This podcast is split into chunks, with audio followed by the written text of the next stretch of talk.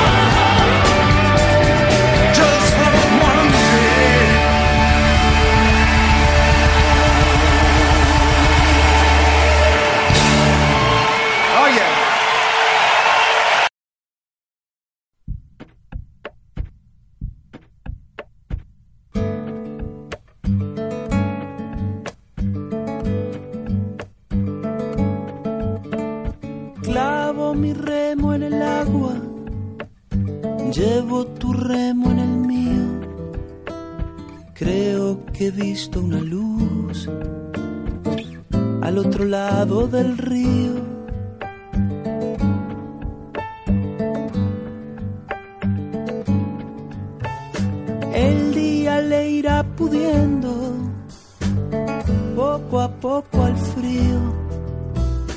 Creo que he visto una luz al otro lado del río.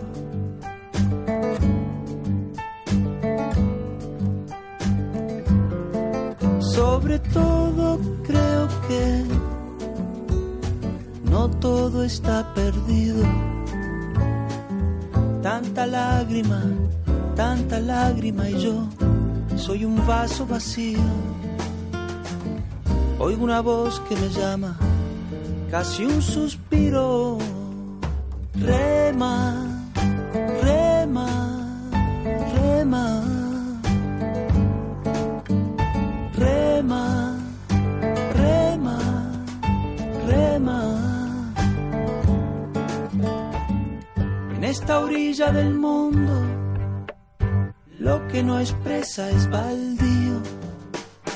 Creo que he visto una luz al otro lado del río.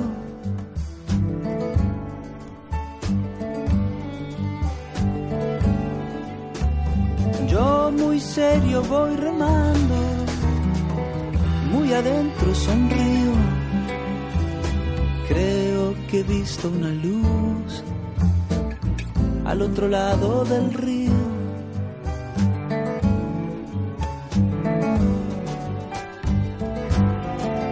Sobre todo creo que no todo está perdido tanta lágrima, tanta lágrima y yo soy un vaso vacío. Oigo una voz que me llama, casi un suspiro. Rema, rema, rema. Rema, rema, rema. Clavo mi remo en el agua, llevo tu remo en el mío. Creo que he visto una luz al otro lado del río.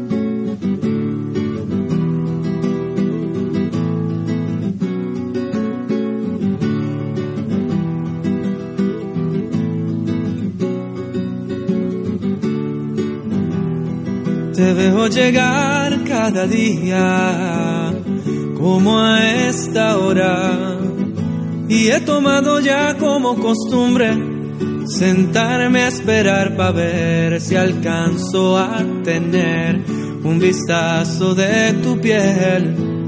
Por eso sigo fiel cada día en la espera, tomando tus cestos como madriguera. Tu tranquilidad me ecualiza y ya quiero conocer lo que te mueve, eso que te hace ser tan intensa mujer de expresión tan sincera. Y vuelan, las horas vuelan, y vuela el pensamiento con la intriga como mariposas. Vuelan en la barriga y vuelan, los días vuelan, mil oportunidades para conocerte vuelan, ay, pero yo ya le cogí el gustito a la espera.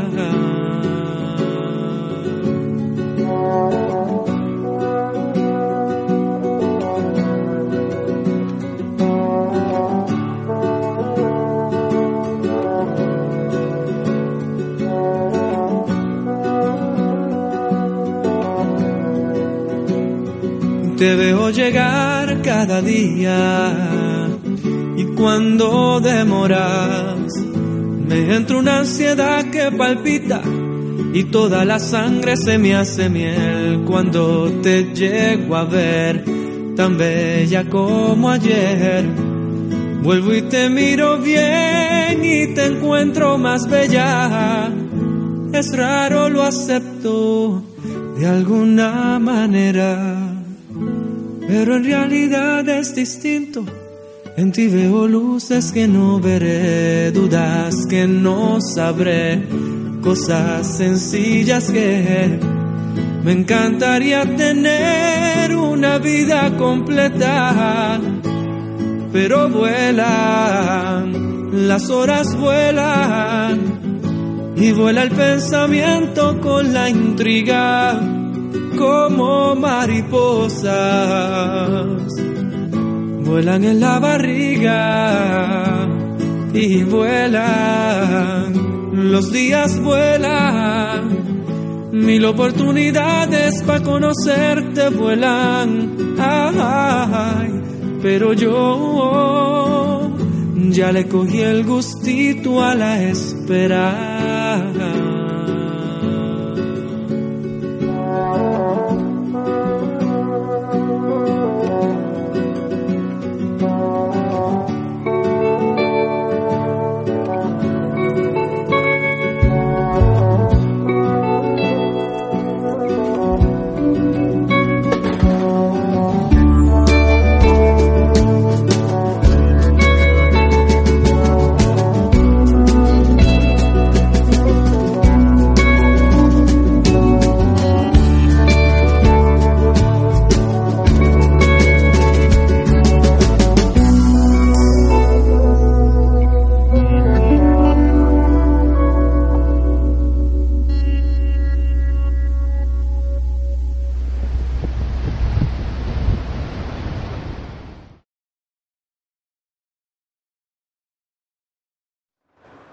Hola a todos. Estamos empezando la radio del 13 de agosto del 2016. Espero que tengamos una tarde agradable como siempre, hablando de estos temas que solamente nos interesan a nosotros. Tengo harto, hartas cosas que contarles. Escucho un eco y ese eco es es de, a ver, déjenme, ahí se fue, ahí se fue el eco. Eh, tengo hartas cosas que contarles, tenemos hartos temas para conversar, así que pasémoslo bien. Eh, para la gente que no me conoce, eh, yo soy Roberto Neumann del grupo de amigos Fobia Social y estoy transmitiendo desde, desde mi ciudad natal, desde Viña del Mar, Chile.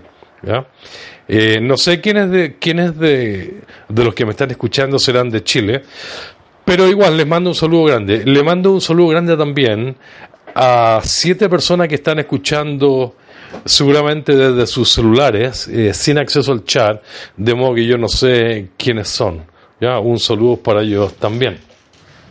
Les voy a eh, leer rápidamente los, los temas para hoy día. El, el primer tema lo pide Carmen Rivas de España. Eh, yo recién estaba pensando que en este momento son las 10 de la noche en España, entonces esta radio tal vez sea un poquito tarde para ellos. Eh, voy a pensar la posibilidad de hacerlo más temprano. Empezar más temprano con la gente de España, porque en realidad eh, es demasiado pedirles que estén hasta las once y media escuchando la radio. Eso no se puede. Pero el tema que pidió Carmen dice en qué dependen los casos de fobia social que tienen complejos físicos eh, y los que no tienen complejos físicos. ¿Tiene que ver con la fobia social o con una, con una cuestión de autoestima o es otra distorsión cognitiva más que tenemos? El segundo tema lo pedí yo y tiene que haber y tiene que ver con lo difícil que es muchas veces elegir a un médico psiquiatra porque no existe información. Uno a veces ni siquiera sabe si ellos tienen experiencia con fobia social o no tienen ninguna experiencia. Y es difícil porque de repente uno necesita información para poder decidir a dónde ir y esa información no existe. El, el tercer tema de la tarde eh, lo pide Isabel Paloma también de España. Ella dice, se refiere a la ambivalencia social en la fobia social, la necesidad de estar con, con otras personas, con los demás, pero a la vez la necesidad de mantenerse alejado de los demás. ¿Por qué esa gana de estar solo, pero también de necesitar compañía? Pueden diferenciar este trastorno de fobia social de otros trastornos con síntomas similares, como el trastorno de personalidad esquizoide, dice ella. En, cuarto lugar está el tema que pide Carito de Uruguay, Carito eh, de Peñaflor. Ella dice, ¿cómo sacarse encima los pensamientos, los pensamientos suicidios, suicidas cuando uno está en un bajón? En quinto lugar viene el tema de Brenda Verónica. Ella dice, me gustaría hablar sobre, la familia, cómo hacerle para hablar de la fobia social a ellos, cómo hablarle de fobia social a la familia. Pedido por Verónica Brenda. Y en sexto lugar dice, cómo evitar los, los efectos secundarios de los, de los antipsicóticos para la fobia social pedido por Miguel FS, que no está en este momento escuchándonos. Tenemos 16 personas eh, escuchando y tenemos un, grupo bonito de gente que está escuchando con chat, con acceso al chat. Así que, eh, como siempre antes de empezar, les doy la posibilidad que se presenten. Solamente díganos el país de dónde son y un número del 1 al 10 por la calidad del audio. Si el audio está muy bien, si, me están escuchando muy clarito, muy bien, eh, un 10. Si me escuchan muy mal, un 1 y cualquier número entre medio. ¿Ya? Así que preséntense para saber de qué países son y un número, una nota para el audio, para la calidad del audio, del 1 al 10. ¿Ya? Veamos de, de dónde eh, de dónde son ustedes. Rafael García de la República Dominicana con calidad de audio 10.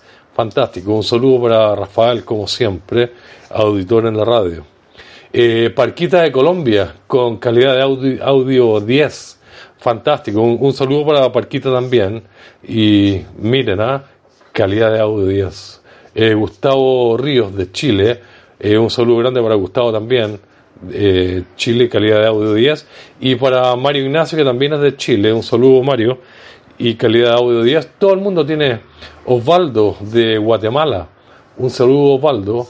también tiene calidad de audio 10. Estamos súper bien. Como siempre, a mí, a mí me admira la tecnología. ¿Cómo es posible? Sebastián Cruz de Argentina, un 10. Calidad de audio 10.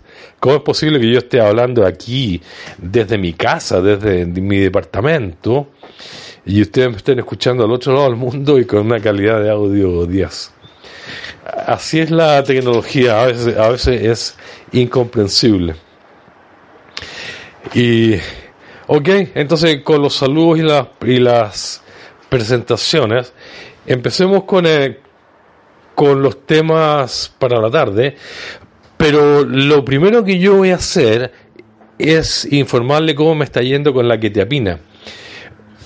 Yo les dije a ustedes que lo que lo iba, para la gente que no saben de qué se trata esto, hace como 10, eh, hace como dos meses atrás, yo les dije que iba a probar este medicamento que se llama quetiapina, porque al parecer le, ha hecho muy bien a mucha gente, ¿ya?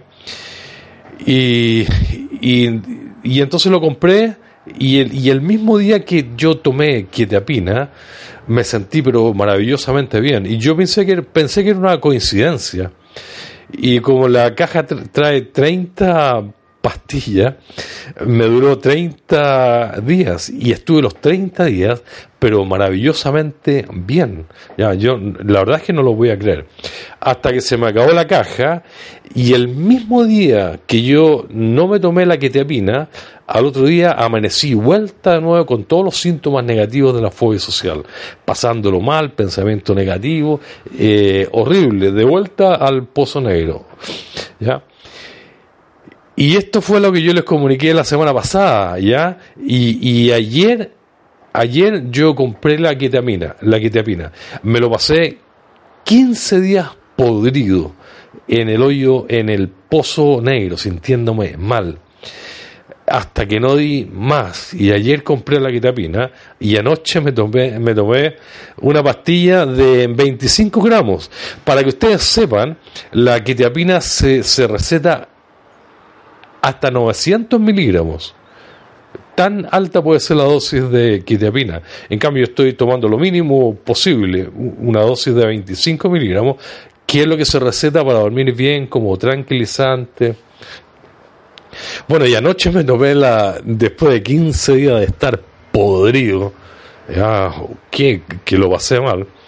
Anoche me tomé la, la, la pastillita de quetiapina como a las 7 de la tarde. Me dormí a las 8 de la noche porque estaba viendo las Olimpiadas. Y dormí 12 horas seguidas, 12 horas seguidas. Ya no, no podía despertar. Ya me costó como una hora despertarme.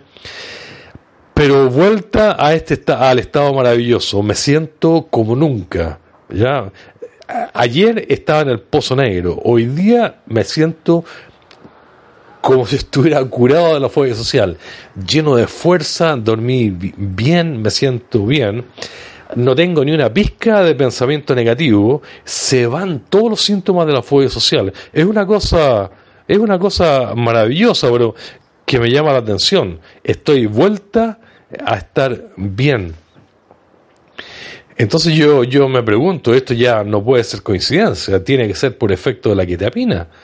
¿Ya? Y bueno, voy a seguir probando, pero tengo que reconocer que en mi caso ha funcionado como yo pensaba. Un, es maravilloso. O sea, ¿realmente est- esta droga es capaz de superar la ansiedad?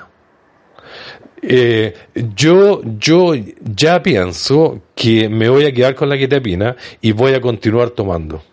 Yo les contaba a ustedes que yo hace 10 años que dejé de tomar medicamentos y nunca, nunca eh, volví a tomar, porque a mí los medicamentos no me ayudaron, pero para nada, para nada, no, no me ayudaron.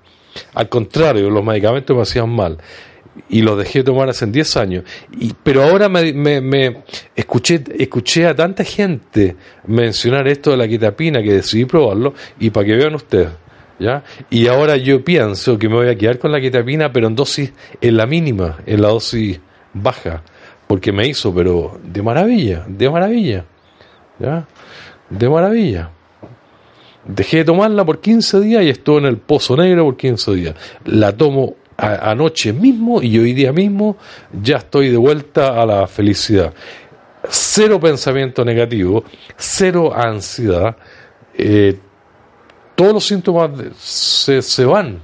Simplemente así de, de- de bonito. Simplemente así de bonito. Se los comunico, se los comunico. Y se los comunico con hartas ganas porque, porque eh, hasta hace un tiempo atrás eh, yo pensaba que era prohibido hablar de medicamentos, ¿ya?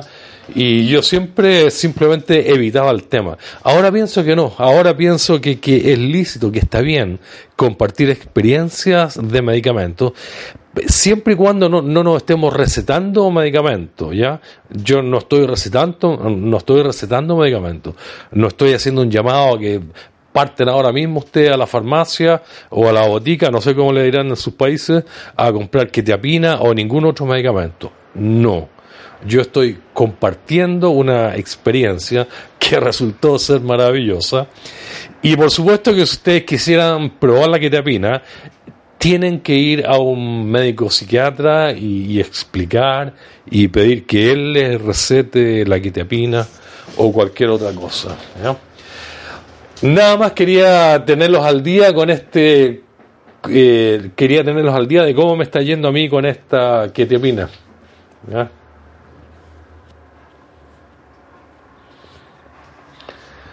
Eh, ah, eh, me está diciendo Víctor Bloed que en su país, no sé en qué país será donde vive Víctor, le dicen droguería. Claro, la, la droguería. En Chile se dice farmacia. Antiguamente, años atrás, en Chile se decía botica. Después se cambió el nombre a farmacia. ¿ya? Pero también se le podría decir droguería, como dice Blood. ¿De qué país eres tú? Me tinca que debe ser de, de Costa Rica. Porque en Costa Rica se les dice droguería a las farmacias. Eh, a internet, si se va la señal es porque la radio me está diciendo que se perdió la señal. ¿Me podría decir que se está escuchando? Me dice que está reconectando en un segundo.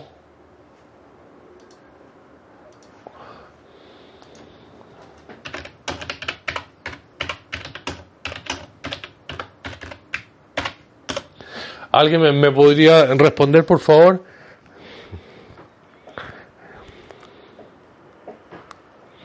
¿Alguien me podría responder si se está escuchando la radio? ¿Se escucha la radio?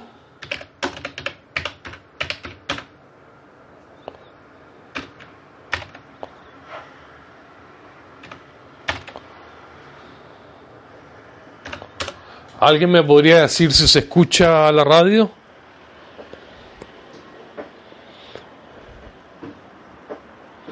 ¿Alguien me podría por favor decir si se escucha? ¿Alguien me podría responder? ¿Alguien me podría responder si se está escuchando la radio? Que me diga sí o no, nada más que sí o que no. ¿Alguien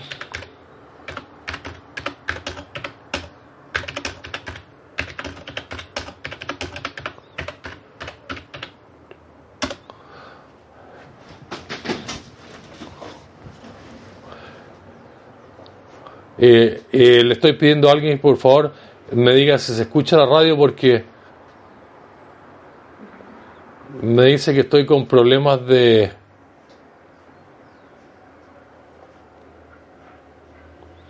Me dice que estoy con problemas de, de internet. ¿Alguien me puede decir si se escucha la radio?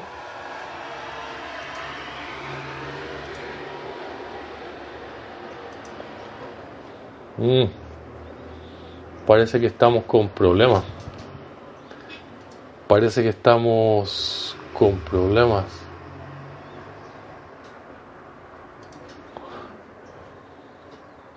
Eh, a ver, voy a tener que, que apagar y entrar de nuevo.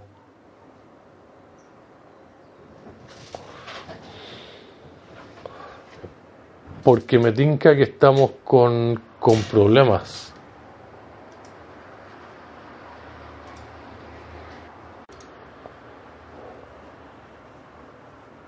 Ok, eh, ahora ya me debieran estar escuchando. ¿Se escucha o no? ¿Alguien me puede decir si, si me están escuchando? Ay, ay, ay. ¿Alguien me podría decir si, si volvió el audio? Que me diga que sí nomás. Eh, ¿Se escucha?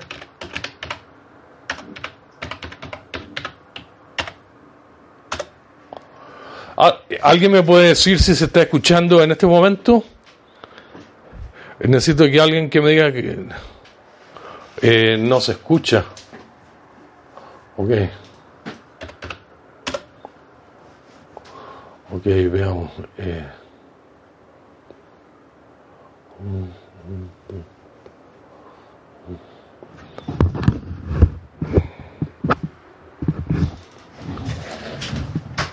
No, eh, ahora sí. Ah, ya, ahora me están diciendo que ahora sí. Eh, ok, ok. Ahora, ahora estoy mirando, ahora estoy mirando yo a la pantalla. Alguien que, que me mande un sínoma, alguien que me diga que se escucha, que se está escuchando no- normalmente. Ah, eh, ya. Ok. Eh, lo que ocurrió, ok, gracias Josele. Lo que ocurrió fue que fue un problema local de aquí en Chile. Se, se, se desconectó internet. Entonces eso fue algo más o menos complejo para mí, complejo de, de solucionar, porque pero lo pude, lo pude hacer gracias a la práctica y a la calma. Tiempo atrás, tiempo atrás no hubiera podido, porque estas cosas con, con la ansiedad de aquí, con tanta perilla, no se puede. Eh, Liners dice que pensaba que era solamente ella. No, es un problema. Qué bueno que lo pudimos solucionar. Eh, bueno, empecemos con el, con el primer tema de la tarde que lo pide Carmen Rivas. Dice, ¿de qué dependen los casos, los casos de fobia social de personas que tienen complejos físicos? ¿ya? Bueno, yo, yo asumo que Carmen me está pidiendo que hable de los complejos físicos eh, relacionados con la fobia social. Es decir, las personas con fobia social normalmente, habitualmente, tienen complejos físicos, ¿ya?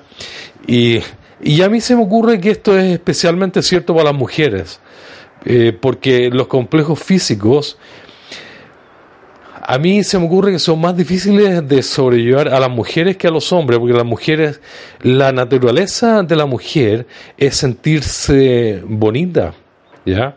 Eh, las mujeres necesitan sentirse bonitas es una condición es una condición de la mujer mucho más que, que del hombre ya entonces los defectos físicos afectan a mí se me ocurre ya a mí se me me puedo equivocar. Si alguien tiene una mejor respuesta por favor me la hacen saber.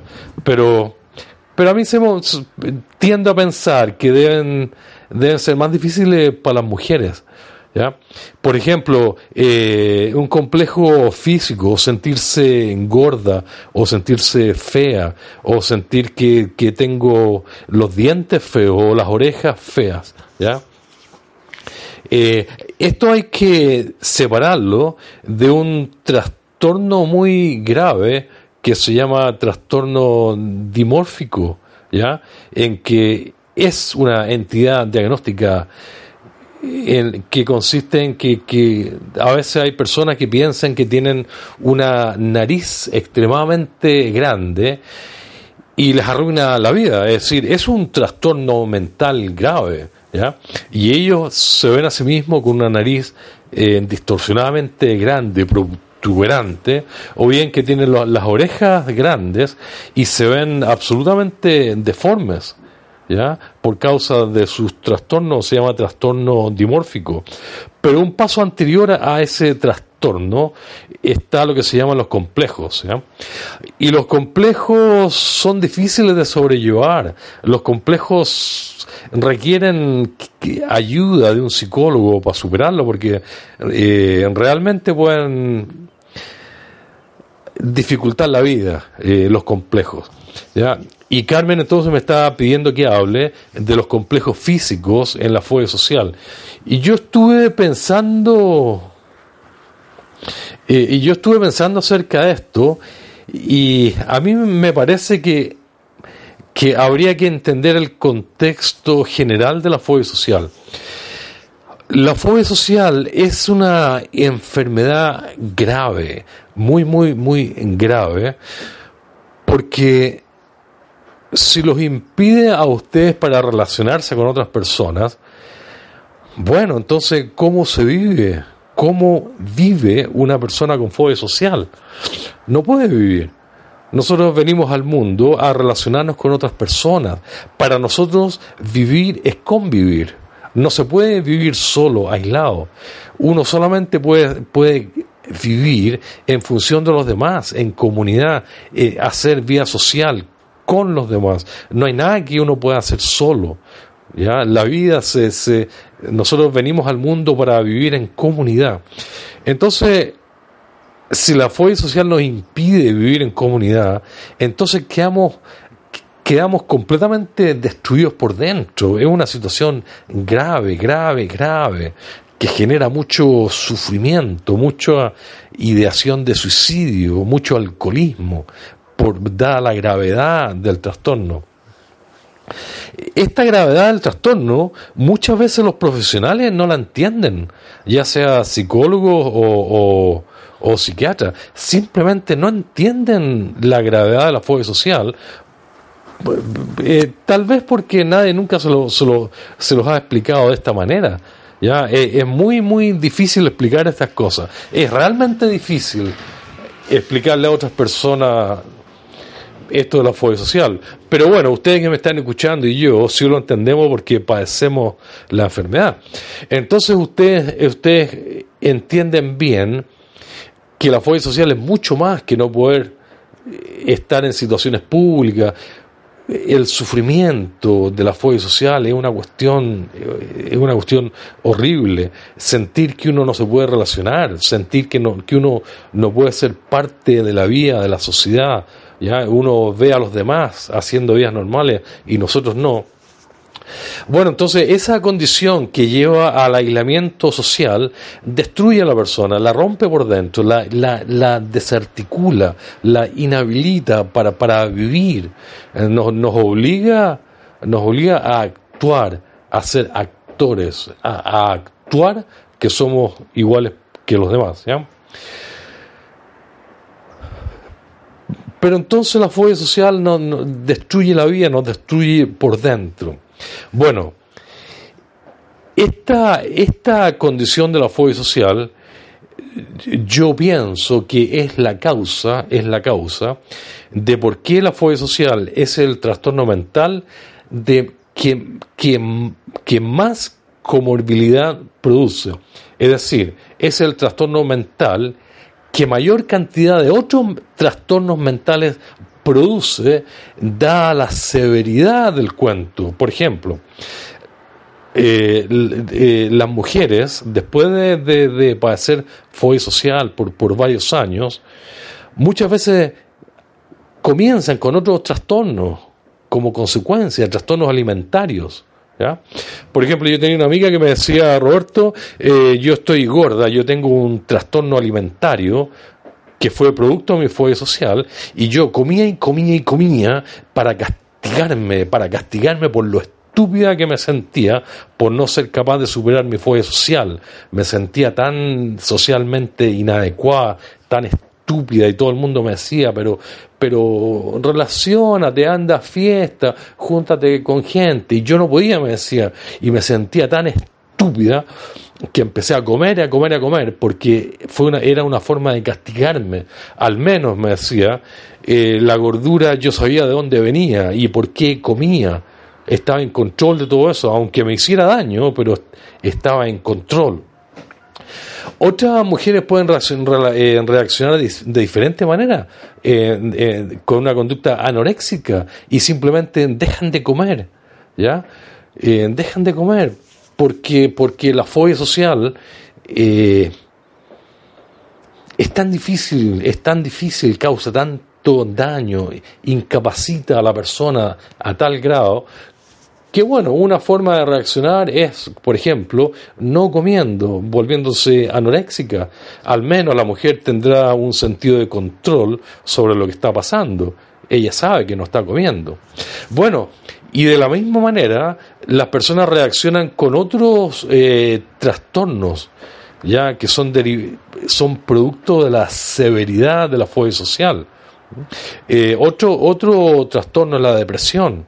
La mayoría de las personas con fobia social eh, empiezan con, con depresión profunda. Es una depresión producto de la fobia social porque encuentran que est- están tan impedidos para vivir que no pueden estudiar, asistir a, los colegios a la universidad, que no pueden hacer nada con sus vidas, se ven tan limitados, tan incapacitados y con, y con tantas pocas esperanzas que entran en depresión y, en depresión profunda. La depresión de la fobia social es una depresión profunda, severa. Normalmente, yo le contaba, le comentaba a mi amigo psiquiatra, es una depresión refractaria, es, es una depresión tan profunda, tan potente, que no responde a los medicamentos. Y a veces, por más que uno tome antidepresivos, la, la depresión sigue sigue. Porque esa depresión, esa depresión es producto de una enfermedad muy grave, la fobia social. Bueno, entonces esta es la razón por la cual la fobia social es el trastorno mental que más comorbilidad genera, es decir, es el que produce la mayor cantidad de otros trastornos que se van agregando con el tiempo, incluso trastornos súper serios como trastornos de personalidad, ¿ah? trastornos de personalidad, eh, una cantidad, una cantidad de otros, de otros problemas, ¿ya? como alcoholismo, drogadicción, ¿ya? el alcoholismo viene, viene a ser un refugio la fobia social. La, la adicción, la drogadicción viene a ser un refugio para, para, para la fobia social. Bueno, entonces yo, yo pienso que, que los complejos en la fobia social eh, resultan por el mismo motivo, son otra categoría de problemas asociados a la fobia social que son consecuencia, un producto de la fobia social.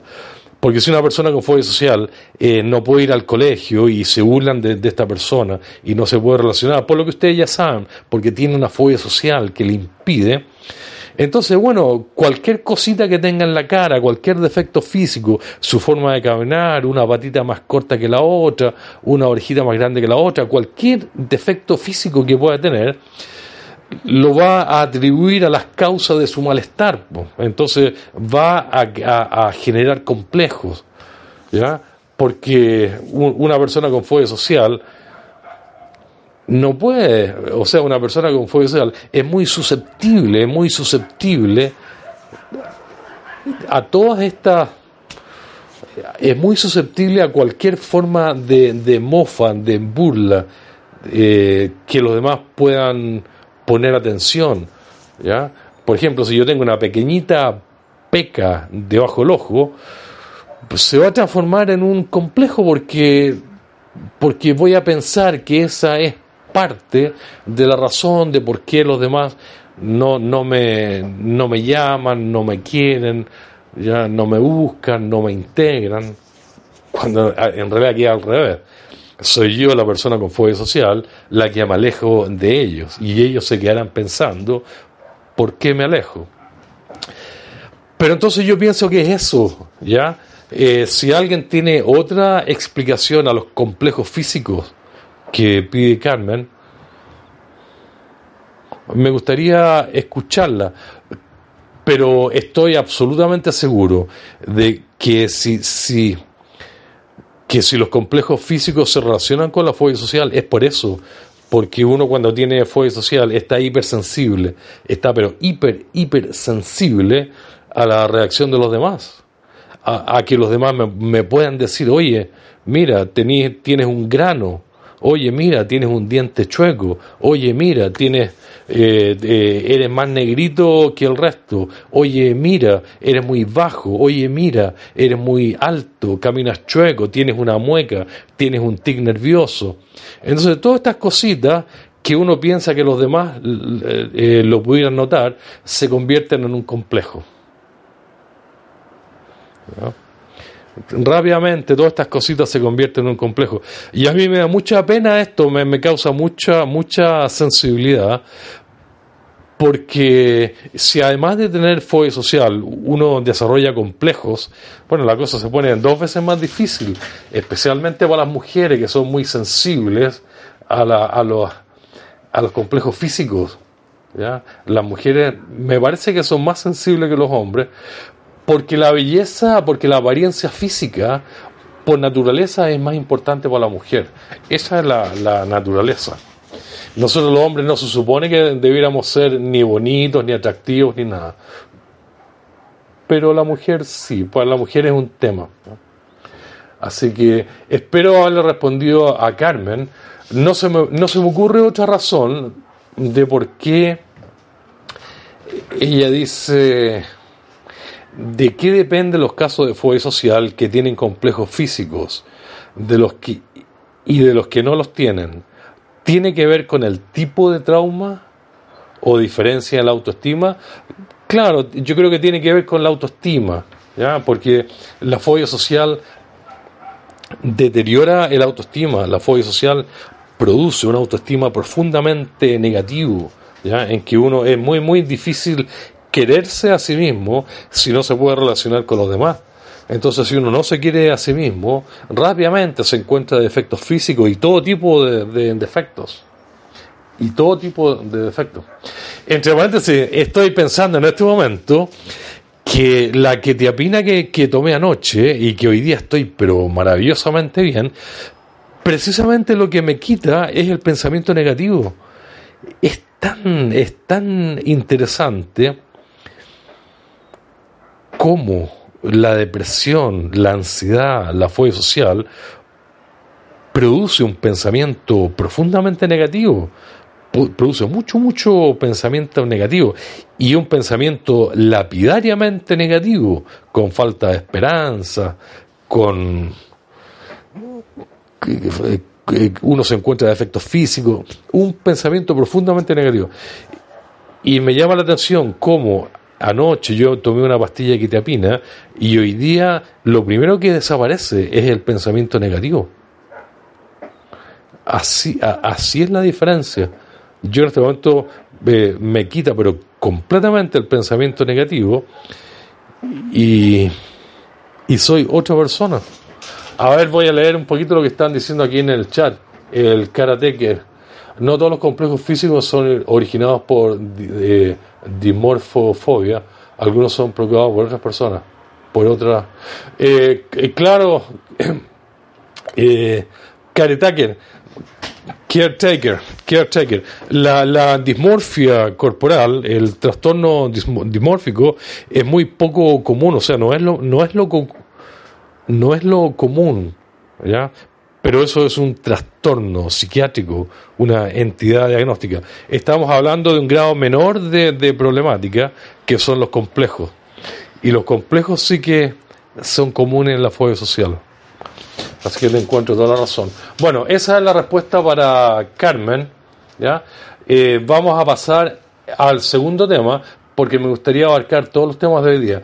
El segundo tema eh, lo proponía yo, y es eh, la problemática tan grande que tiene uno a la hora de elegir un médico psiquiatra.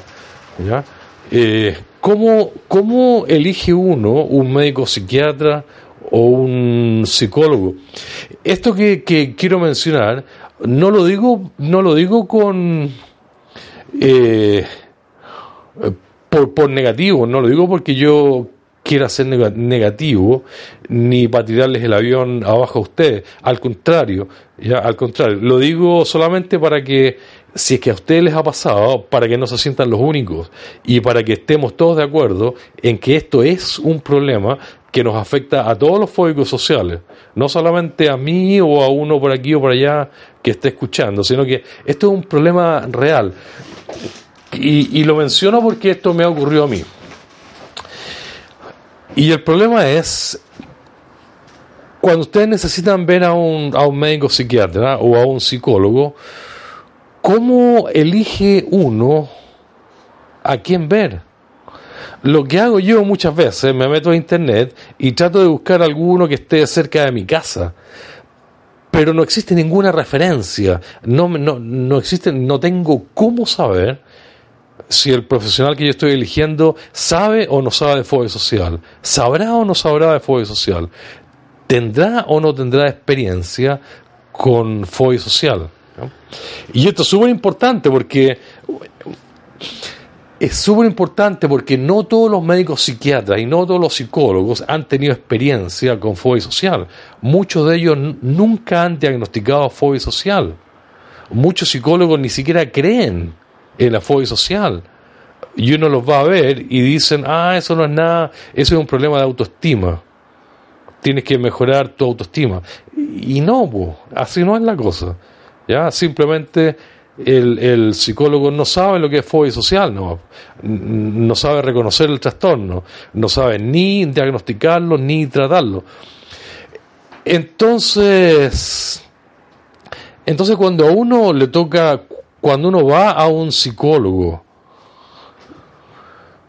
y ocurre que el psicólogo, el psicólogo no sabe nada de fobia social, es una mala experiencia, porque no solamente se pierde plata, pero uno va perdiendo la fe en los profesionales. ¿no? Uno va perdiendo la fe en los profesionales porque es tan común, tan, tan común que verdaderamente no sepan nada de fobia social. ¿no? ¿Y cómo solucionarlo esto? Eh, no lo sé. No, no, no lo sé. Lo ideal, lo ideal sería, por ejemplo, que, que uno pudiera elegir un, que uno pudiera ver, eh, uno pudiera leer, tener acceso a la experiencia real de un psicólogo o, de un psiquiatra. Si un psiquiatra me dice a mí, yo tengo experiencia con fobia social, he atendido 15 casos, sé lo que se, se prescribe para, para la fobia social, bueno, si yo pudiera comparar entre tres o cuatro profesionales con experiencia probada en fobia social, sería fantástico. Pero casi siempre uno eh, va a ciegas, sin saber si el profesional ha diagnosticado o no ha diagnosticado, si sabe tratar o no sabe tratar. Y es un problema grave, es un problema serio es un problema serio. Generalmente en el, en el grupo, en el grupo eh, siempre hay gente que, que dice alguien que me, que me, alguien que me recomiende un, un médico. Es por eso, es por eso. Si ustedes no creen, o yo sé que ustedes me creen porque seguramente han pasado por la misma experiencia. ¿Cómo elige uno a un a un médico psiquiatra? o a un psicólogo. Y uno no tiene tanta plata como para andar de médico en médico probando quién sabe. Entonces, si a ustedes les ha pasado, comparto la mala experiencia porque a mí me ha, pasado mucho, mucho, mucho. Incluso yo no sé cómo elegir a un, a un médico porque eh, muchas veces los psicólogos colocan ahí en su sitio web y colocan experiencia en esto, experiencia en lo otro, en esto otro, experiencia en este otro, pero da la impresión de que están de que están inventando la mitad, porque de repente dicen psicólogo infantil con experiencia en el adulto mayor, experiencia en, en adolescente, experiencia en terapia en, terapia eh, experiencia en terapia grupal, experiencia en terapia individual, o sea, en otras palabras, ahí da la impresión de que tuvieran experiencia en, en todo y eso no es posible. Eso no es posible. Lo único que no ponen, que nunca he visto, es experiencia en fobia social. Nunca he visto un psicólogo que, que ponga en su sitio web experiencia en fobia social. Y los que me ha tocado ver que, que dicen experiencia en fobia social, no tienen experiencia en fobia social porque dicen es muy fácil tratarla, la, la fobia social es fácil tratar. No, no, no es fácil tratar. Ya, no es fácil tratar. La fobia social es difícil tratar. Así que, así que les comparto con ustedes, les comparto con ustedes, si ustedes se han frustrado buscando a dónde ir, cómo conseguir un buen psiquiatra, comparto la frustración, comparto la frustración. Es muy, muy, muy difícil. ¿ya? Es, es realmente difícil. Lo mismo con psiquiatras que con psicólogos. Si alguien tiene alguna idea sobre esto, que por favor la suba a mi grupo, al a Amigos Fobia Social, para compartirla. Eh, ya, sigamos con el tercer tema de la tarde, que lo pide Isabel Paloma. Isabel Paloma, para los que ustedes no la conocen, es una chica española. ¿ya? Parece que es jovencita, no voy a decir su edad, porque ella lo ella subió su edad en el grupo, pero no creo que no creo que lo haya hecho con la intención de que lo sepa todo el mundo a través de la radio. Pero les puedo decir que es una chica joven eh, que está terminando psicología.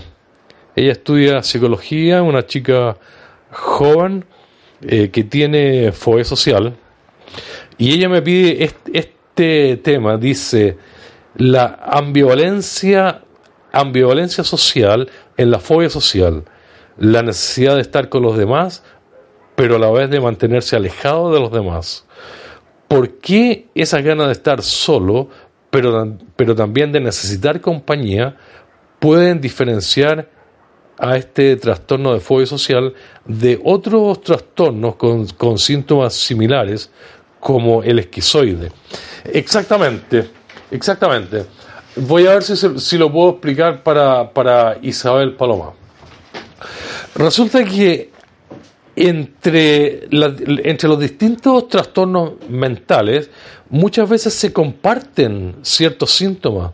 ¿Ya? Por ejemplo, la depresión se da en, en la fobia social, se da en la esquizofrenia, se da en, los trastornos alimentarios, se da en los trastornos de personalidad. La, la- la- la depresión es un síntoma presente en varios trastornos. El aislamiento social, también el aislamiento social, también es un síntoma, una característica que se encuentra presente en la fobia social, pero también en otros trastornos, en los trastornos psicóticos, o sea, mucho el aislamiento social, en, en los trastornos de personalidad, como dice ella, en el trastorno esquizoide de la personalidad, también se da eh, mucho aislamiento social. ¿ya? Entonces, eh, ocurre que, que muchos síntomas son compartidos por diferentes trastornos mentales. Pero, pero entonces, para aclarar el, el, tema, el panorama, lo que tiene que hacer uno es tratar de entender las causas, las causas del, del síntoma, en este, en este caso, las causas de la, del aislamiento social. ¿Ya? El aislamiento social se da en la, en la fobia social, en el trastorno esquizoide de la personalidad, como dice ella, y en otros. Pero las causas son diferentes. Por ejemplo, en la fobia social, la razón del aislamiento es el miedo. La fobia social causa miedo, miedo a relacionarse con otras personas. Entonces no queda más que evitar a la gente y uno cae en el aislamiento. ¿ya? Entonces se produce esta ambivalencia que dice ella, ¿ya? de querer estar con los demás, pero a la vez mantenerse alejado de los demás. Claro, porque nosotros las personas con fobia social nos mantenemos alejados de los demás por el miedo a relacionarnos, pero nos gusta la gente y quisiéramos estar con la gente quisiéramos convivir, compartir, eh, pertenecer a grupos sociales. Nosotros las personas con fobia social mantenemos intacto el interés por las personas. A nosotros nos gusta la gente, nos gustan las personas y quisiéramos interactuar, quisiéramos tener amistades, grupos, incluso quisiéramos, quisiéramos, nos gusta la vida social, pero no podemos y sufrimos mucho y en eso consiste el trastorno. Y no podemos, por, por, por el miedo que nos causa eh, la fobia social. Entonces ahí se da esa dicotomía, esa ambivalencia que menciona ella. ¿Por qué se da que nosotros queremos estar, pero a la vez no queremos estar? Digo, queremos estar porque nos gustaría, pero a la vez no queremos estar porque nos da miedo. En cambio, en el, en el trastorno, en el trastorno, como dice ella, eh, en el trastorno esquizoide de la personalidad, es muy curioso porque ahí la persona se encuentra en una situación de aislamiento social, pero es por falta de interés la persona con trastorno de personalidad esquizoide pierde el interés por las personas. Entonces, sufre y no sufre. O sea, sufre porque las personas con cualquier trastorno mental tienen un grado de sufrimiento. ¿Ya? Tienen un grado de sufrimiento. Pero en el trastorno esquizoide, la persona no sufre tanto como la fobia social porque la razón de su aislamiento es la pérdida de interés por las personas. Simplemente no tienen, no manifiestan mucho interés por las personas. Son ambivalentes en el sentido que tienen un grado menor de interés. Y esa es la razón básica de su aislamiento social. Entonces, el aislamiento social se da en otros trastornos, pero, pero hay que indagar las causas en cada trastorno. En los trastornos psicóticos, las personas pierden interés por las personas y viven en forma muy, muy aislada, pero por falta de interés. En la fobia social no, se mantiene el interés. Nosotros tenemos mucho, mucho interés. Entonces ella pregunta, ¿por qué, ¿por qué nosotros queremos estar y no queremos estar al mismo tiempo? ¿A qué se debe esa ambivalencia? ¿Por qué queremos estar con personas y a la vez por qué no queremos estar con personas? Queremos estar porque nos encanta la gente, porque tenemos mucho interés en las personas y a la vez no queremos estar porque nos causan miedo. Eh, si yo me pudiera tomar una pastilla que me curara la fobia social en forma instantánea, ahí mismo me voy a conversar con gente porque me encanta la gente. Se acabaría la ambivalencia, el deseo de evitarlos. Espero que se haya entendido. Esto no es muy difícil de entender. Estoy, yo estoy seguro. Ahora, yo estoy hablando de casos de fobia social puros eh, generalmente la fobia social se acompaña con otros trastornos. Eh, hay mucho trastorno de la personalidad en personas con fobia social. En ese caso, se complica la cosa porque si además de fobia social tienen un trastorno de personalidad esquizoide, bueno, eh, la personalidad esquizoide va a hacer que pierda interés por las personas. Bueno, por ahí se complica. Lo que yo quería decir es que siempre que yo hablo aquí de fobia social, como por ejemplo los complejos en delante, siempre, siempre me estoy refiriendo a la fobia social pura. Eh, lo más común es que la fobia social venga acompañada, se acompañe con otros trastornos. Pero si yo me voy a colocar en las, en los, en cada caso en que está acompañada con, otros trastornos, serían sería nunca acabar. Entonces aquí en la radio yo siempre me refiero a la fobia social pura, ¿ya? a la fobia social pura. Espero que le haya que le haya contestado el, el tema a, a Isabel Paloma, a nuestra futura psicóloga. Esa es la razón de por qué nosotros queremos estar con personas y a la vez no queremos estar. Yo me acuerdo cuando era más joven, por ejemplo, cuando vivía en Canadá, a los canadienses les encantan los asados, los asados en el patio. Y todas las casas allá tienen patio de atrás, todas, todas, todas. Y me acuerdo que todos los fines de semana, ¿ya? La gente hacía sus asados. Y yo me acuerdo de estar mirando por la ventana, con la ventana semicerrada a mis vecinos, que yo los conocía, mirando cómo estaban haciendo sus asados, compartiendo, riéndose. Eran las 3, 4 de la tarde, se estaban tomando su cerveza. Y yo muriéndome de, de ganas de, de estar ahí, de estar con ellos, mirando por la ventana para que no me vieran, muriéndome de ganas de estar con ellos, pero a la vez no podía por mi fobia social, aunque me hubiesen llamado, aunque me, hubie- me hubiesen dicho, Roberto, ven para acá a compartir con nosotros, lo hubiera pasado mal porque mi fobia social era tan fuerte que no me podía relacionar. Me quería relacionar, quería compartir, tener amistades, sufría mucho, pero no podía. Pero no, pero no podía.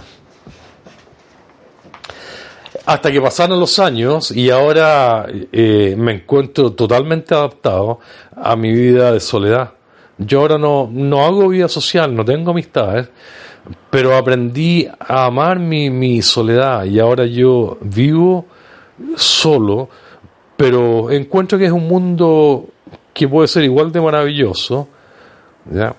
Y ese es el, el mensaje que quería dar hoy día. ¿ya? Yo sé que yo sé que para la mayoría de ustedes que son muy muy jóvenes es una pérdida de tiempo decirles que aprendan a amar su mundo de soledad. No, porque cuando uno es joven, la necesidad de relacionarse con otras personas es muy fuerte, es muy, muy fuerte. Uno tiene un sentido de pertenencia, quiere pertenecer, pertenecer a grupos, a la sociedad. Entonces, cuando uno es joven, la fobia social es incluso mucho más fuerte, eh, es más grave, causa más sufrimiento, ¿ya? porque uno se ve impedido de hacer cosas que, que realmente necesita, como es pertenecer a grupos, a los grupos de amistades, a, grupos sociales, a grupos eh, deportivos. Uno tiene una necesidad inmensa de pertenecer cuando es joven, en la eh, en la adolescencia. En cambio, a mi edad, a los 60 años en adelante, uno ya no tiene esa, se pierde esa necesidad. Es un proceso natural del ser humano que a esta edad, después de los 50 años, uno ya no tiene la misma necesidad de pertenecer a grupos sociales. Entonces la fobia social se hace un poquito más llevadera. ¿ya? Entonces yo ahora a mis 60 años, eh, yo hago una vida de aislamiento social, pero no me afecta mayormente, no, no, no me afecta mayormente. Entonces, entonces yo amo, me gusta mucho mi mundo, hago las cosas que me gusta hacer, lo cual es muy inteligente porque es una forma de aprender a lidiar con la enfermedad. Es una forma legítima de aprender a lidiar con la enfermedad, porque yo no voy a pasar otros 20 años esperando curarme, no, yo simplemente decido, decido ahora querer lo que puedo hacer. ¿Se fijan? Pero si ustedes me hubieran pedido a mí a los 20 años o a los 25 años que aprendiera a amar mi mundo de soledad, yo les hubiera dicho a ustedes si están locos, porque a esa edad no se puede porque a esa edad la, la, necesidad de pertenecer es muy, muy potente, es muy fuerte.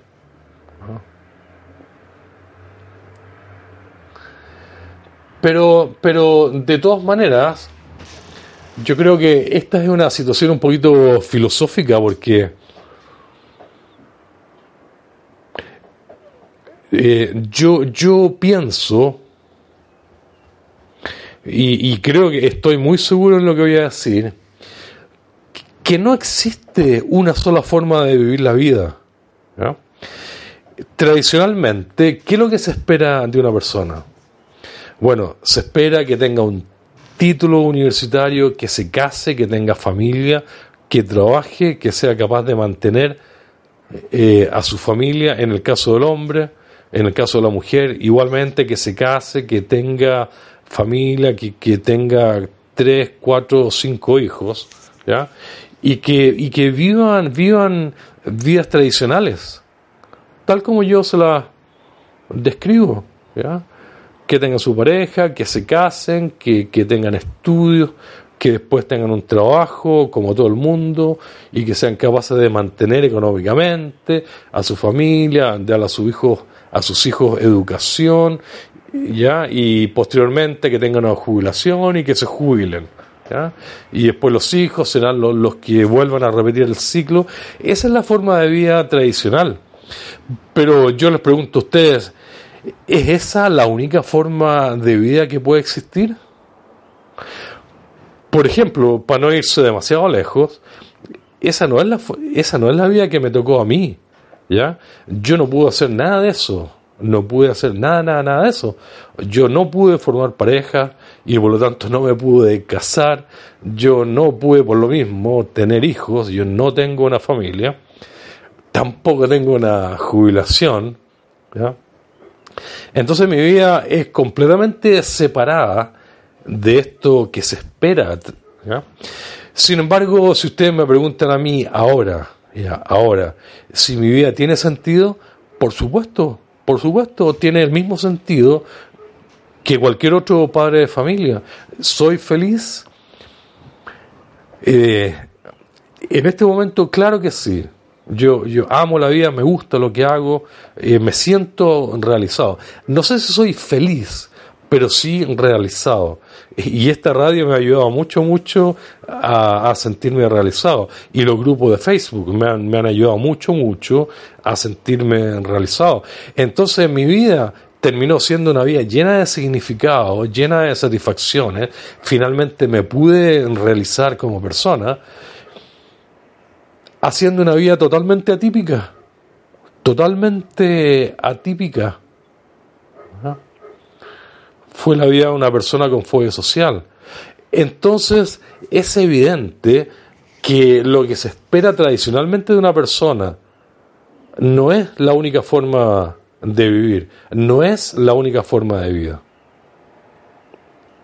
No lo es. ¿ya? Ahora, Dicho esto, yo estoy absolutamente consciente de que en cualquier caso, en cualquier caso, la fobia social produce mucho sufrimiento.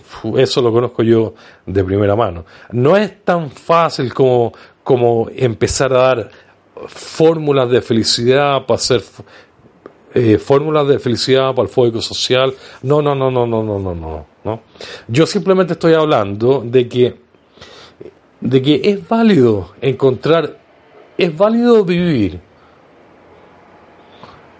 de formas que no son las que se esperan típicamente. eh,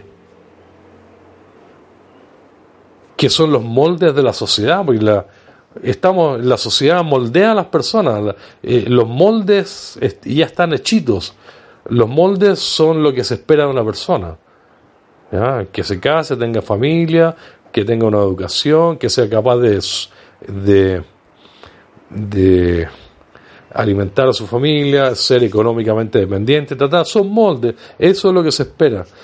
Pero yo no coincidí con esos moldes y mi vida terminó siendo, estando llena de significado. ¿ya? Así que bueno, eso fue contestando la pregunta de Isabel Paloma. Bueno, sigamos con la siguiente pregunta, es la de Isabel Carito, o sea, es la de Carito de Peñaflor. Ella dice, ¿cómo sacarse de encima los pensamientos suicidas cuando se está en un bajón? Lo que pasa, Carito, es que, como ya lo he dicho tantas veces, en la fobia social hay mucha, mucha depresión y depresión profunda. La depresión surge por la desesperanza de no sentirse capaz de, de vivir como los demás, ¿ya? de no poder relac- relacionarse. Eh, una persona con fobia social que no se pueda relacionar, yo la asocio con un pajarito que está en el suelo saltando con una alita quebrada. Eh, ese pajarito no, mientras tenga una alita quebrada, no, no, no va a poder volar, no va a poder ser un pajarito y hacer lo que se espera de un pajarito.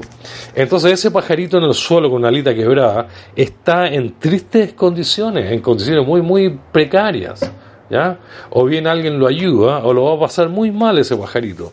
Lo mismo con la fobia social. La fobia social es tan potente, impide tanto, tanto, que uno está en malas condiciones. Y en esas condiciones aparece la, la depresión, una depresión profunda, pesada. Y la depresión trae consigo el pensamiento negativo y la ideación de suicidio. Que, entre paréntesis, un dato interesante, ¿sabían ustedes? Eh, yo esto lo leí por ahí, no, me acuerdo exactamente dónde, pero leí que la fobia social es el trastorno psiquiátrico que más depresión produce. Excepto, por supuesto, que por el trastorno depresivo mismo, por el trastorno de depresión. Pero la fobia social es el trastorno mental que más depresión produce. Y eso yo lo puedo entender perfectamente. ¿ya? Perfectamente, porque la, la fobia social invalida tanto para vivir que, bueno, aparece la desesperanza y, se entra, se entra en depresión profunda. Y cuando uno entra en depresión, rápidamente la, la depresión viene, viene con pensamiento negativo y con la ideación de suicidio. Entonces Carito me dice, ¿cómo sacarse de la cabeza la ideación de suicidio cuando uno está en un bajón? Bueno, la forma es superar los, los, los bajones. No hay una fórmula, un- una, no hay una receta que yo pueda dar para superar los bajones. Lo que yo puedo, lo que yo puedo decir es lo mismo que digo siempre, que la fobia social se supera poco a poco, ¿ya? O sea, digamos que la fobia social mejora. Eh, con el tiempo, uno va perdiendo el miedo un poquitito más y logra hacer más cosas. Con el tiempo, uno, uno puede disminuir el sufrimiento de la fobia social. ¿ya? Y cuando uno se da cuenta que ha progresado algo y que se puede progresar un poquitito y que se puede salir adelante un poquitito más, bueno, cuando uno se da cuenta de eso, entonces eh, recobra la esperanza en alguna medida. ¿ya? Vuelve la esperanza, las ganas de seguir superando, trabajando. ¿ya? Uno le empieza a encontrar sentido a la vida, se propone metas. ¿ya? Y cuando eso ocurre, entonces la depresión se va. Esa es la forma de curar la depresión. Cuando uno se da cuenta que puede hacer algo para superar la fobia social, aunque sea en alguna medida, cuando uno se da cuenta de que, de que sí se puede un, poquitito, entonces la depresión se va y cuando se va la depresión se va entonces el pensamiento negativo y la, y la ideación de suicidio. Esa es la forma de superar la ideación de suicidio. Ahora, esto es súper complejo porque, porque en la fobia social existe un sustrato biológico. Evidentemente que la fobia social tiene sus bases biológicas. El solo hecho que yo me haya tomado una quetiapina eh, y de un día para otro amanezca bien, completamente bien, sin pensamiento negativo, sintiéndome fuerte, con ganas de trabajar, sintiéndome al 100%, sintiendo que la fobia social está superada, ¿ya? por efecto de la quetiapina, es porque la cuestión tiene mucho de biológico. Y cuando yo llegué al día 30 y se me acabó la quetiapina y al, al otro día amanecí nuevamente en el pozo oscuro con depresión y pensamiento negativo, es también prueba de que la cuestión es muy biológica. Es muy biológica, entonces es difícil que solamente con terapia psicológica uno pueda superar la fobia social y la ansiedad en forma total. Se puede hacer mucho, ¿ya? pero siempre va a quedar algo. Y eso es porque la fobia social tiene sus bases biológicas. Yo esto antes er- era muy re- reticente a creer en los medicamentos. ¿ah?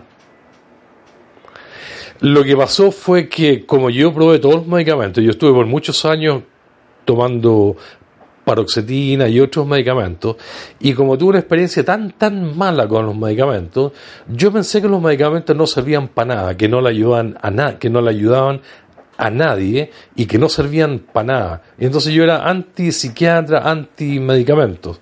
Hasta que empecé a escuchar en los grupos de fobia social que mucha gente le estaba yendo muy muy bien con los medicamentos y eso me llamó la atención y eso eh, me llevó a mí a probar con esta cuestión con la quetiapina que yo escuché muchas personas hablar de la quetiapina y yo mismo probé la quetiapina y por primera vez en mi vida un medicamento me hace tan bien al punto que me convenció lo voy a seguir tomando. Bueno, entonces eh, esto me comprueba a mí, ya me, comprueba en forma empírica, de primera mano, más allá de lo que yo leo de la investigación, de que efectivamente en la fobia social existen bases biológicas, y eventualmente van a existir medicamentos tan eficaces que realmente van a terminar con este problema de raíz. Estoy seguro que así va a ser. En este momento ya hay algunas personas que se benefician completamente con los medicamentos. No todos, desgraciadamente, no todos. Todos los organismos son diferentes, ¿ya? Unos reaccionan mejor que otros, otros reaccionan muy mal a los me- medicamentos, pero ya hay personas que, que reaccionan muy bien y que se mejoran mucho, mucho con, con medicamentos. Eso más prueba aún de que la fobia social es una cuestión biológica. Así que, Carito, eh, es muy difícil que yo te pueda decir cómo sacarte la, ideación de suicidio cuando estés bajoneada. Porque el bajoneo siempre trae pensamiento negativo e ideación de suicidio. La forma de terminar con eso es, un- es una mejoría de la fobia social, ¿ya? Empezar a trabajar, escuchar la radio, porque aquí compartimos temas, ¿ya? Empezar a, a aplicar tus propias técnicas, tus propias formas de trabajar, tus propias terapias. A cada cual le funciona, cada cual sabe cuáles son las, las terapias que mejor le sirven. A uno le servirá la respiración, a otros el yoga, a otros la programación neurolingüística, ¿ya?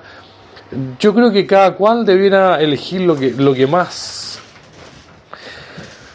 lo más adecuado para sí mismo, ¿ya? Yo no creo que la terapia cognitivo-conductual, por ejemplo, sea la única opción, la única forma de ayuda que tengamos nosotros. No lo creo. No lo creo. De hecho, la autoterapia, o sea, la autoayuda, cualquiera que sea la forma de autoayuda, ¿ya? si uno, si uno la, la realiza, la, la hace con convicción, puede ser tan eficaz y tan potente como cualquier terapia formal con un psicólogo, como cualquier terapia cognitivo-conductual. Muy bien, sigamos. Eh, el último tema lo pide Miguel FS, dice cómo evitar los efectos secundarios de los antipsicóticos. Miguel, yo no tengo una forma porque no soy médico, es un tema que me supera, cómo evitar los efectos secundarios de los antipsicóticos. ¿Ya? Yo creo que realmente es un tema individual. Hay que seguir probando eh, nuevas. Por ejemplo, la quetiapina es un antipsicótico. La quetiapina es un antipsicótico atípico. Eh, se llaman antipsicóticos atípicos porque no producen el temblor de Parkinson. Los antipsicóticos que producen temblor de Parkinson son antipsicóticos, ¿no? El antipsicótico atípico se llama así porque atípicamente no produce el temblor de Parkinson. Esto me lo, me lo, me lo explicó el psiquiatra que yo fui a ver hace dos meses atrás. Yo le pregunté, le dije, ¿qué significa eh, ese nombre? ¿Qué significa que sea un antipsicótico atípico? Y, y, me dijo eso, simplemente que no produce el temblor de Parkinson. Entonces, Miguel, si los antipsicóticos atípicos te producen efectos secundarios. Por ejemplo, la quetiapina puede producir irritación del hígado y duele el hígado por unos días hasta que se pase, o puede producir otros síntomas secundarios. Bueno, si los síntomas secundarios son muy fuertes, no queda más que hablar con el médico y, cambiar la dosis o cambiar el medicamento, pero este tema me supera a mí, ¿ya? Me supera. ¿Cómo evitar los efectos secundarios de los, de los antipsicóticos? El último tema que quería hablar, eh, un tema que en Brenda Verónica, dice cómo hablarle a la familia, cómo conversar con la familia, cómo hablarle a la familia de que yo tengo fobia social. Excelente tema, Brenda Verónica. ¿Cómo contarle a la familia que yo tengo fobia social? Miren, aquí hay tantas, tantas respuestas como personas con fobia social. Muchas personas con fobia social han tenido muy malas experiencias contándoles a su familia, porque, porque la familia no lo entiende, la familia no, no entienden eh, lo que es fobia social. Y, y si no lo entienden, entonces queda la sensación de que yo perdí el tiempo. Ya eh, traté de contarle a la familia, pero la familia no me entendió y y quedó más mal que antes, porque porque antes yo pensaba que la familia no, no me ayudaba, porque no sabían lo que era la fobia social. Pero ahora, ahora les dije que lo que era, y, e igualmente no me ayudan. Peor para mí. Lo que pasa es lo siguiente. Es tremendamente difícil que alguien que no padezca fobia social pueda entender de qué se trata la fobia social. La gente no lo entiende, incluso los profesionales les cuesta mucho entender, hasta los profesionales no lo entienden. Ya los psicólogos y, y médicos psiquiatras no entienden lo que es la fobia social. Menos personas comunes y corrientes, como los familiares, amistades. La gente no entiende lo que es, lo que es la fobia social porque muchas veces ni siquiera nosotros lo entendemos. Habría que explicar que la fobia social, una forma de entender la fobia social es que se trata de una fobia a las personas. Y si uno tiene fobia a las personas, entonces ¿cómo vive? ¿A dónde va? ¿Cómo estudia? ¿Con quién? No se puede vivir con fobia a las personas. Pero aún así la gente sigue sin entender. Entonces cuando nosotros le contamos a otra gente que tenemos fobia social, por supuesto que nos arriesgamos, nos arriesgamos a que no nos entiendan, nos arriesgamos a la incomprensión, a que no entiendan lo que es la fobia social. Y nos arriesgamos a quedar, peor que antes, porque si no lo entienden, más encima nos van a criticar y nos van a decir, apuesto a que tú no le pones empeño nomás. Yo creo que tú lo podrías superar. Mira, eh, yo también tenía el problema tuyo y lo superé por completo. Lo que pasa es que, que tú no crees en ti mismo y cosas por el estilo que, que realmente son odiosas porque nosotros no, nos damos cuenta que por ahí no va el problema. Y nos empiezan a decir, eh, ya vas a ver cómo las cosas cambian y, y si haces esto, oye, pero ¿y si te propones salir cinco, no más de cinco minutos todos los días y después vas agregando, después van a ser 10 minutos y después 20 minutos y después no te vas a dar ni cuenta cuando te vas a olvidar del problema. Y, y, y puras soluciones superficiales de ese tipo que, que no ayudan en nada, que simplemente no ayudan en nada. Entonces es un riesgo contarle a la familia. Y muchas personas optan y deciden no contarle nunca a nadie. Prefieren ya, ya vivieron la experiencia y prefieren no contar por el miedo a la estigmati- estigmatización, ¿ya? Porque yo quiero que la gente eh, se relacione conmigo, pero no porque piensen que yo tengo problemas mentales. Yo quiero que me consideren uno más, que me, que me traten como una persona normal. Entonces, para evitar, para evitar que no me traten como un normal, prefiero no contarle a nadie entonces.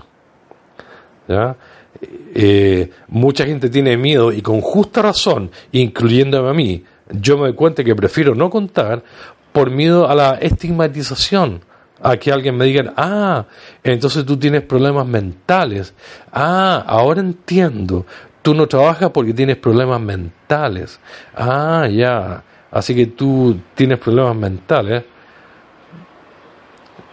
Qué horrible, nadie, nadie quiere eso. Entonces, entonces uno se arriesga a la estigmatización, al ridículo, a la incomprensión cuando le cuenta a otros que tiene fobia social. Lo que es muy triste, lo que es muy triste porque, porque verdaderamente uno tiene todo el derecho a esperar que la familia lo entienda, que lo entienda, que a uno lo apoyen, que a uno lo ayuden, ya, que nos tengan paciencia. ¿Ya? Uno legítimamente, legítimamente espera eso y es legítimo esperarlo. Pero si no lo van a entender, ¿cómo me van a apoyar? ¿Cómo me van a, ayudar? ¿No? Entonces la gente opta por no contarlo. Yo, yo eh, ahora opto por no contarlo. Porque no me quiero arriesgar a que me, a que me estigmaticen, a que me digan que yo tengo problemas mentales, o a que me critiquen, o a que me digan que yo soy alaraco, o a cualquier cosa de eso. Entonces prefiero no contarlo. Sin embargo, sin embargo, también hay, hay experiencia de gente que le ha ido bien, que le han contado a sus papás y los papás le han dicho, mira, yo, yo tengo lo mismo, o, hace tiempo que yo te veía con problemas, qué bueno que me lo contaste, conversémoslo, te, va- te vamos a tratar de ayudar. Eh, yo no sé si yo no sé si ustedes están al día con este tema, pero a mí me parece, me parece que son muchas más las personas que han tenido malas experiencias que las que han tenido buenas experiencias contándole a su familia. Entonces se reduce un riesgo y cada persona tendría que, que estimar si contar o no contar. Y quizás eh, hacer un pequeño plan y decidir primero que nada a quién contarle, qué contarle e ir viendo cómo le está yendo. ¿ya? Porque si yo le cuento a una persona y me va mal, claro, no debiera perder todas las esperanzas y, y tirarlo todo por la borda y decidir que no sirve de nada contarle a nadie. No. Yo creo que quizás, por ejemplo, decidir a quién contarle primero, a la mamá o al papá. Y dependiendo cómo, cómo me esté yendo, decidir si contarle a la otra persona, al papá o no contarle.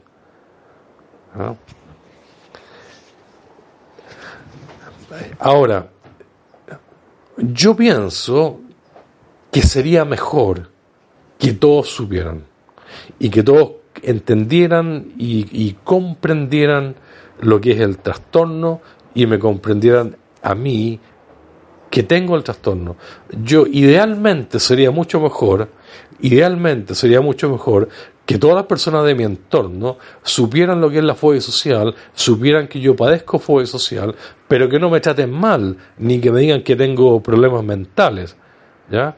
Ni que me eviten, ni que me terminen evitando, o que me, o que me tomen miedo. Pero esa es una situación imaginaria, idealizada. Lo ideal sería que todos supieran, que toda la gente de mi entorno. Pero eso no va a ocurrir nunca, nunca, nunca, nunca. Siempre van a haber personas estúpidas que me van a terminar criticando. Entonces yo, yo creo que vale la pena, yo vale la pena, creo que vale la pena que alguien tome el riesgo y se arriesgue a contar que tiene fobia social. Más que mal, más que mal, yo pienso que es legítimo que una persona quisiera ser apoyada y comprendida por su familia, porque para eso está la familia, para eso son la familia. Es legítimo querer ser entendido por la familia. Es legítimo querer ser querido por los padres. Es algo legítimo de esperar.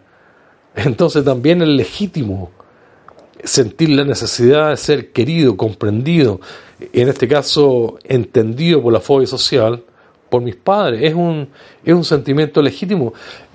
Muchas veces yo he escuchado en el grupo gente que hace comentarios con los que yo no estoy de acuerdo con, para nada. Los comentarios dicen, eh, si tus papás no te entienden, chao con ellos, no les hagas caso. No, no es tan fácil. No es tan fácil decir chao con los papás si es que no me entienden. Así, así no funcionan las familias. Yo pienso que es legítimo que un hijo sienta la necesidad y, y- quiera ser comprendido y apoyado por sus padres. Es una necesidad legítima. ¿ya? Entonces hay que compensar eso con el riesgo a contar y no ser comprendido. Y, más encima ser criticado. Y que me digan que, que, que, que tú, que, que lo único que que andas buscando es justificarte, que eres flojo y aquí que allá. Son riesgos que uno hay que correr.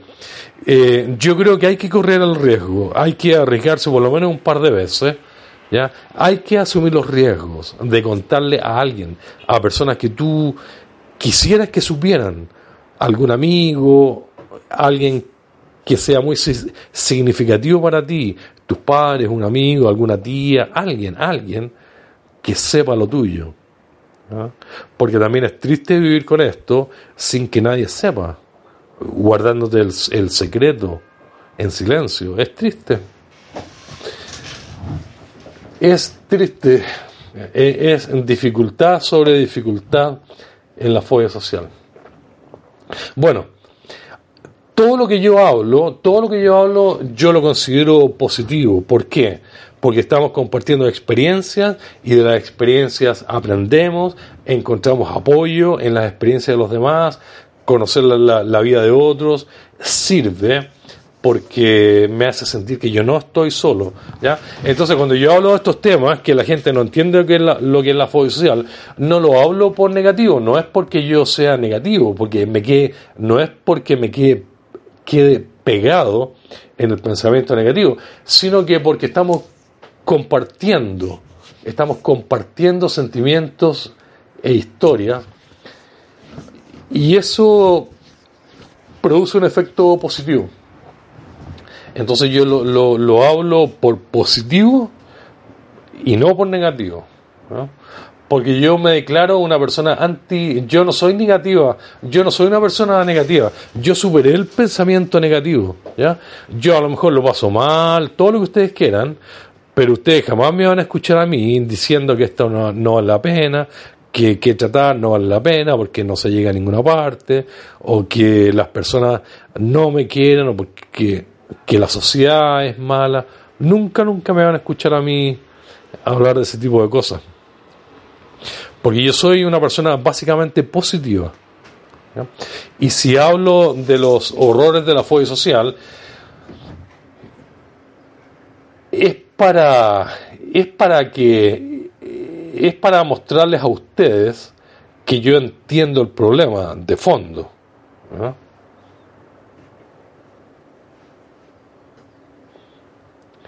Y porque estoy hablando las cosas como son y no estoy pintando... a mí, si hay algo que me carga, que no me gusta, es, es la gente demasiado positiva, que pinta la cosa demasiado bonita y que no habla más que es un exceso, a mí me molesta el exceso de positivismo. ¿Sabían ustedes, sabían ustedes que hay una corriente psicológica eh, que habla en contra, que reconoce que el exceso de positivismo produce un efecto negativo? Porque si ustedes son demasiado, demasiado positivos, entonces están, se están negando la oportunidad de expresar el sufrimiento, lo que no es positivo. Y lo que no es positivo, también es necesario poder expresarlo, desahogarlo, sacárselo de encima, contárselo a otras personas. Pero si ustedes practican el positivismo abso- absoluto, entonces están colocando un pie encima, nos están dando la oportunidad de poder ventilar lo otro, desahogar lo otro. En el ser humano existe lo negativo por, por el hecho de ser seres, seres humanos. ¿Ya? No.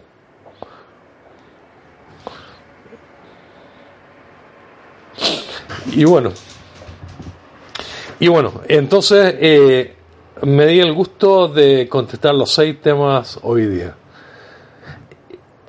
Y son exactamente las cinco y media y terminé con los seis temas. Hoy día me propuse contestar los seis temas porque yo me doy cuenta que la gente que pide temas para la radio espera legítimamente que yo conteste su tema. Porque si, si yo no voy a contestar los temas, entonces ¿para qué pido que la gente suba temas, ¿no es cierto? Es una forma de respeto, es una forma de respetar a la gente, contestar todos los temas que me piden. Y por lo tanto, eh, siento satisfacción de haberlo hecho. Y eso pues, y eso pues chicos, con esto empezamos a terminar, a terminar la radio, ya son las cinco y media. Espero que a usted, mientras yo, mientras yo hago una conclusión, una conclusión general, eh, ¿Alguien me puede decir si le gustó la radio de hoy día? ¿Alguien encontró algo interesante? Eh, por mi parte, yo les puedo decir que fue muy agradable haber estado con ustedes por una hora y media hablando de, de estos temas. Para mí esto es un cable a tierra. Me encanta esta reunión que tenemos. Espero que sigamos. Eh, me hace bien a mí la radio, me hace bien hablar de estas cosas por una hora y media, porque si no, si yo no las puedo hablar con ustedes, entonces ¿con quién? No hay, no hay con quién más hablar. Así tan de frente, así en forma tan transparente, de frente, contando lo que realmente es. Así que, así que me alegra que esto ustedes me están diciendo como siempre muy interesante. Me alegro mucho por los resultados que has conseguido. Gracias a Blair. Muy buenos temas, me dice Rafael García, Gabriel González. Hablar con los padres es un tema que me toca, dice él. Que bueno. Alcide Jaime, excelente programa. Excelente programa, bueno como siempre. Gracias, Alcide. Y eso pues. Gracias a ustedes ya y, y a la ciencia y a la tecnología que nos permite estar en contacto. Muy buenos temas, dice Mario Ignacio, sobre todo la diferencia con otros trastornos como el esquizoide. Mm, exactamente. Y bueno, con esto empezamos a terminar. Los dejo, voy a dejar eh, 10 minutos más de música después que corte. Eh, no dejo más música porque, porque después cuando tengo que grabar el programa de hoy para subirlo al grupo de Facebook, si pongo mucha música, eh, se me alarga, se pone muy, muy pesado para después grabar el programa. Pero lo dejo invitado para el próximo sábado. El próximo sábado nos volvemos a juntar a la misma hora en el mismo canal, ¿ya? Y con esto me despido. Chao, chao, que estén muy bien. Nos seguimos viendo en mi grupo de Facebook, Amigos Fobia Social. Los dejo con la primera canción, ¿ya? Eh, Perfume. No sé de quién es el. No sé quién es el cantante en este momento. Chao chicos, nos vemos el, el próximo sábado.「